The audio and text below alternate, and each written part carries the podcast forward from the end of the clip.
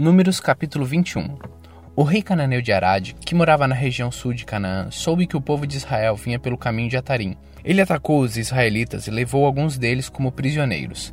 Então o povo de Israel prometeu a Deus o Senhor o seguinte: Se fizeres com que derrotemos este povo, nós destruiremos completamente as suas cidades.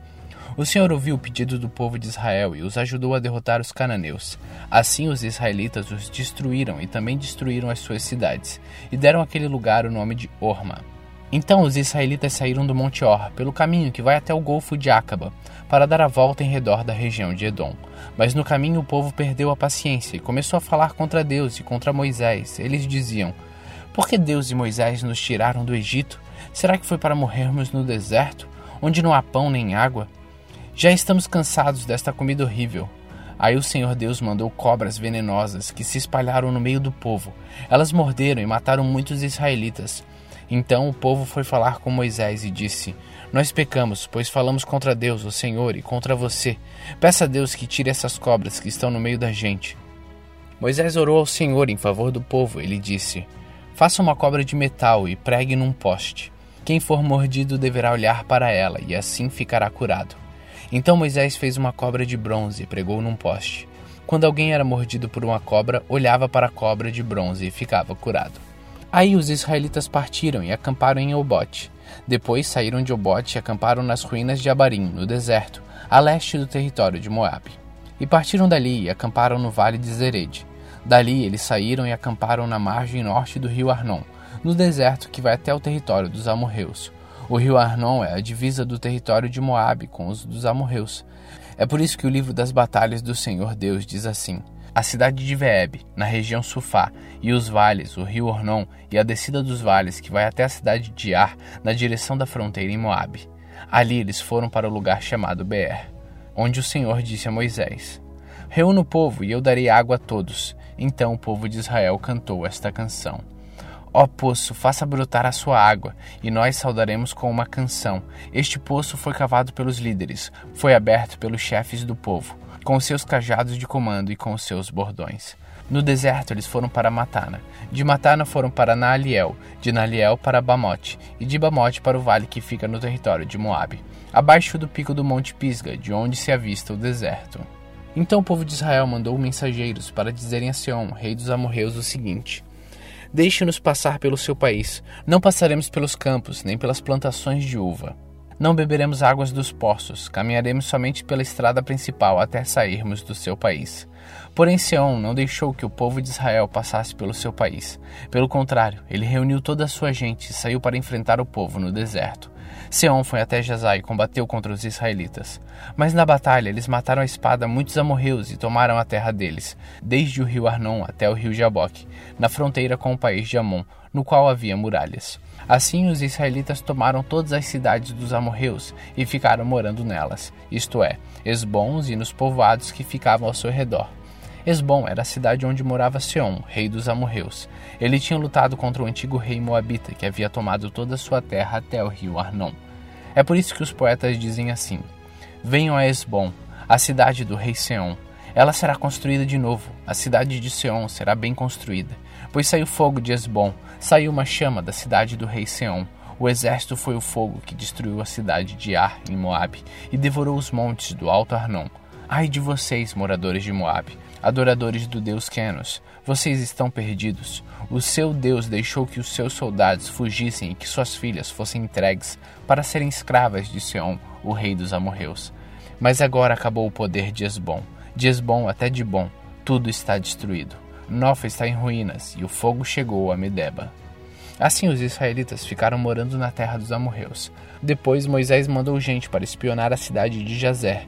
Em seguida, conquistaram os povos que ficavam ao redor de Jazer e expulsaram todos os amorreus que moravam ali. Então os israelitas voltaram e subiram pelo caminho de Bazã. E Og, rei de Bazã, saiu para atacá-lo em Edrei. O Senhor Deus disse a Moisés: Não tenha medo dele, pois vou entregar nas suas mãos o rei, o seu povo e a sua terra, e você deverá fazer com ele o mesmo que fez com Seom, o rei dos amorreus, que morava em Esbom. Assim os israelitas mataram Og e os seus filhos e todo o seu povo, não escapou ninguém, e tomaram a terra deles.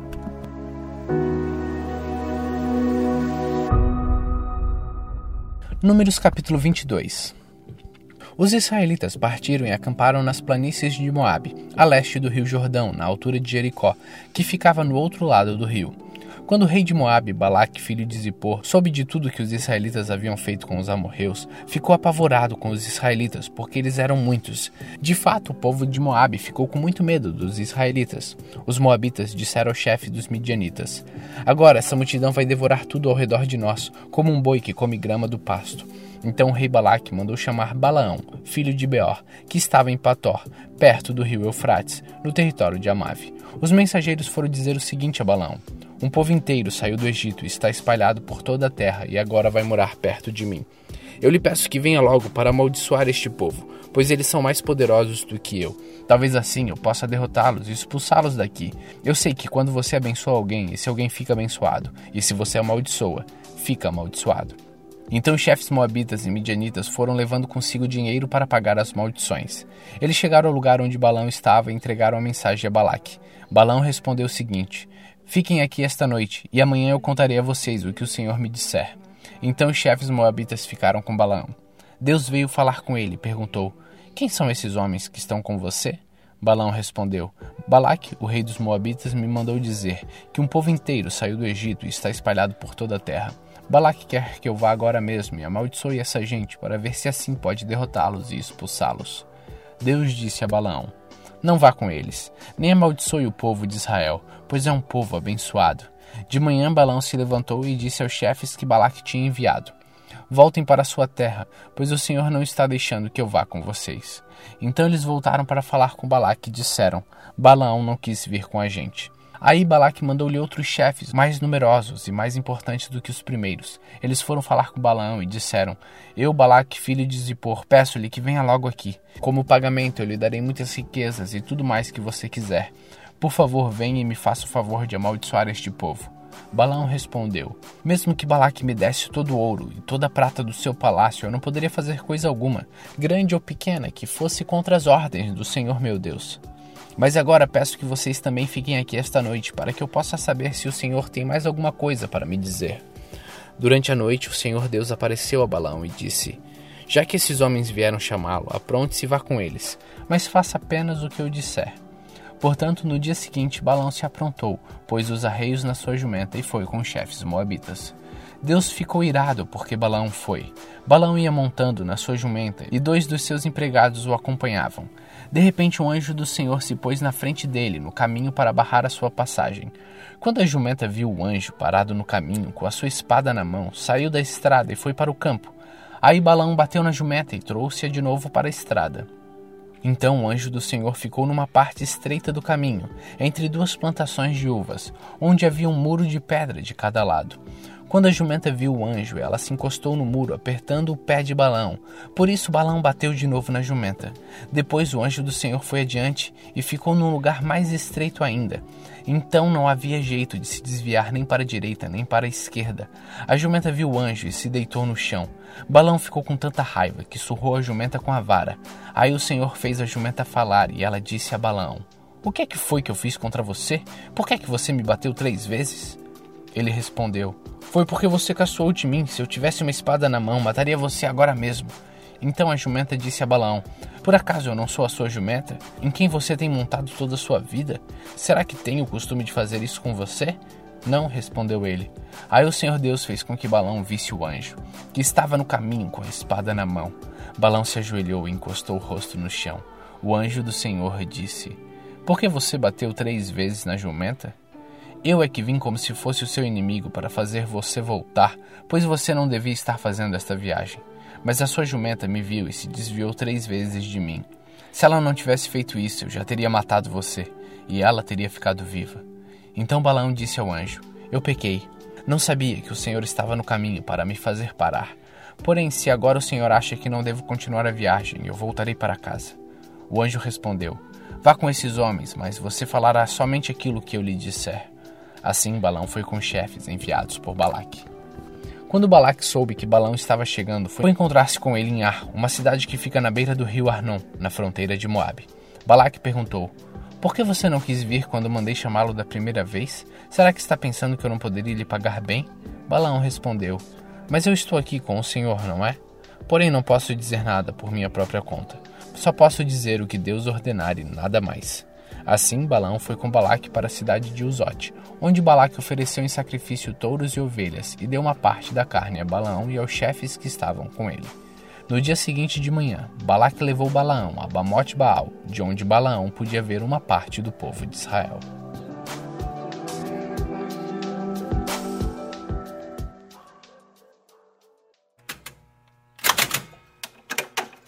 Salmos capítulo 72 Ó Deus, ensina o rei a julgar de acordo com a tua justiça.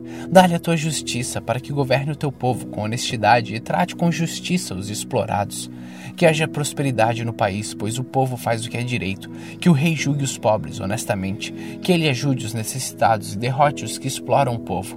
Que o rei viva enquanto o sol durar e a lua existir por gerações sem fim. Que o rei seja como a chuva que cai sobre os campos, como os aguaceiros que regam a terra. Que a justiça floresça durante a sua vida e que haja prosperidade enquanto a lua brilhar. O seu reino irá de um mar ao outro e desde o rio Eufrates até o fim da terra.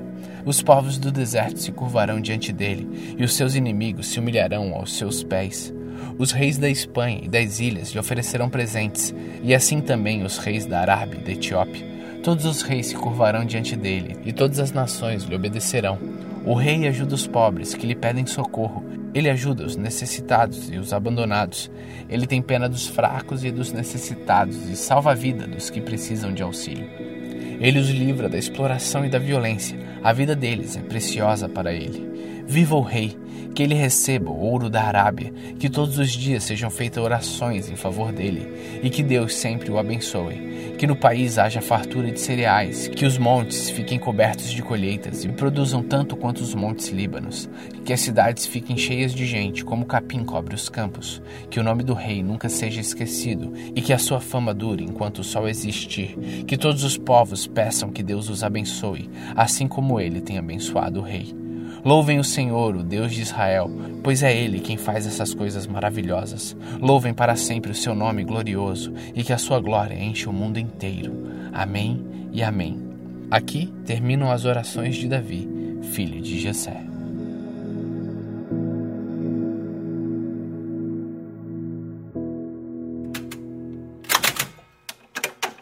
João capítulo 13 Faltava somente um dia para a festa da Páscoa. Jesus sabia que tinha chegado a hora de deixar este mundo e ir para o Pai.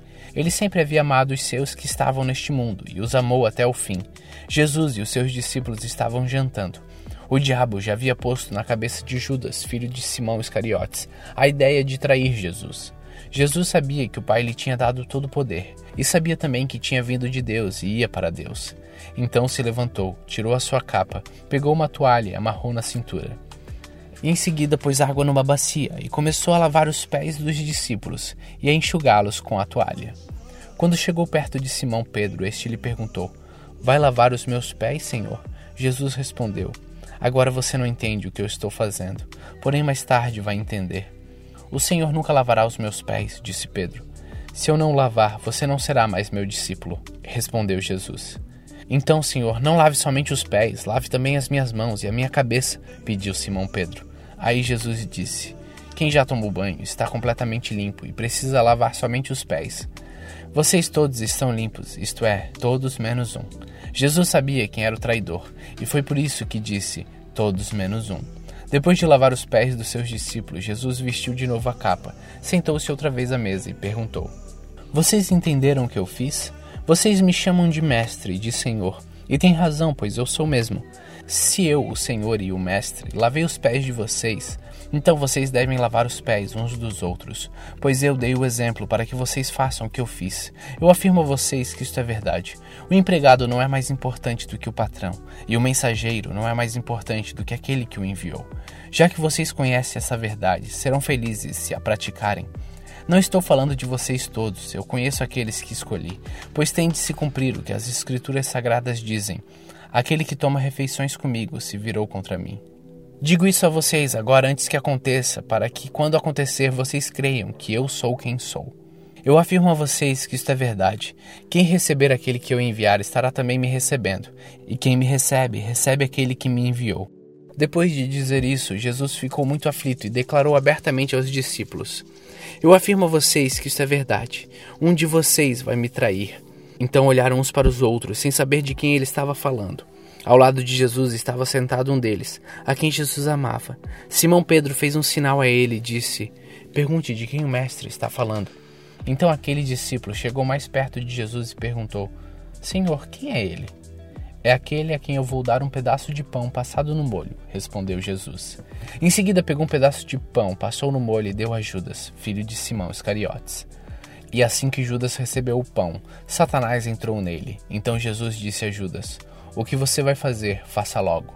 Nenhum dos que estavam à mesa entendeu por que Jesus disse isso. Como era Judas que tomava conta da bolsa do dinheiro, alguns pensaram que Jesus tinha mandado que ele comprasse alguma coisa para a festa ou desse alguma ajuda aos pobres. Judas recebeu o pão e saiu logo, e era noite. Quando Judas saiu, Jesus disse: Agora a natureza divina do Filho do Homem é revelada, e por meio dele é revelada também a natureza gloriosa de Deus. E se por meio dele a natureza gloriosa de Deus for revelada, então Deus revelará em si mesmo a natureza divina do Filho do Homem. E Deus fará isso agora mesmo meus filhos, eu não vou ficar com vocês por muito tempo. Vocês vão me procurar, mas eu digo agora o que eu já disse aos líderes judeus: vocês não podem ir para onde eu vou. Eu lhes dou este novo mandamento. Amem uns aos outros, assim como eu os amei. Amem também uns aos outros. Se tiverem amor uns pelos outros, todos saberão que vocês são meus discípulos. Simão Pedro perguntou a Jesus: Senhor, para onde é que o Senhor vai? Jesus respondeu: você não pode ir agora para onde eu vou. Um dia você poderá me seguir. Pedro tornou a perguntar: Senhor, por que eu não posso segui-lo agora? Eu estou pronto para morrer pelo Senhor. Está mesmo? perguntou Jesus.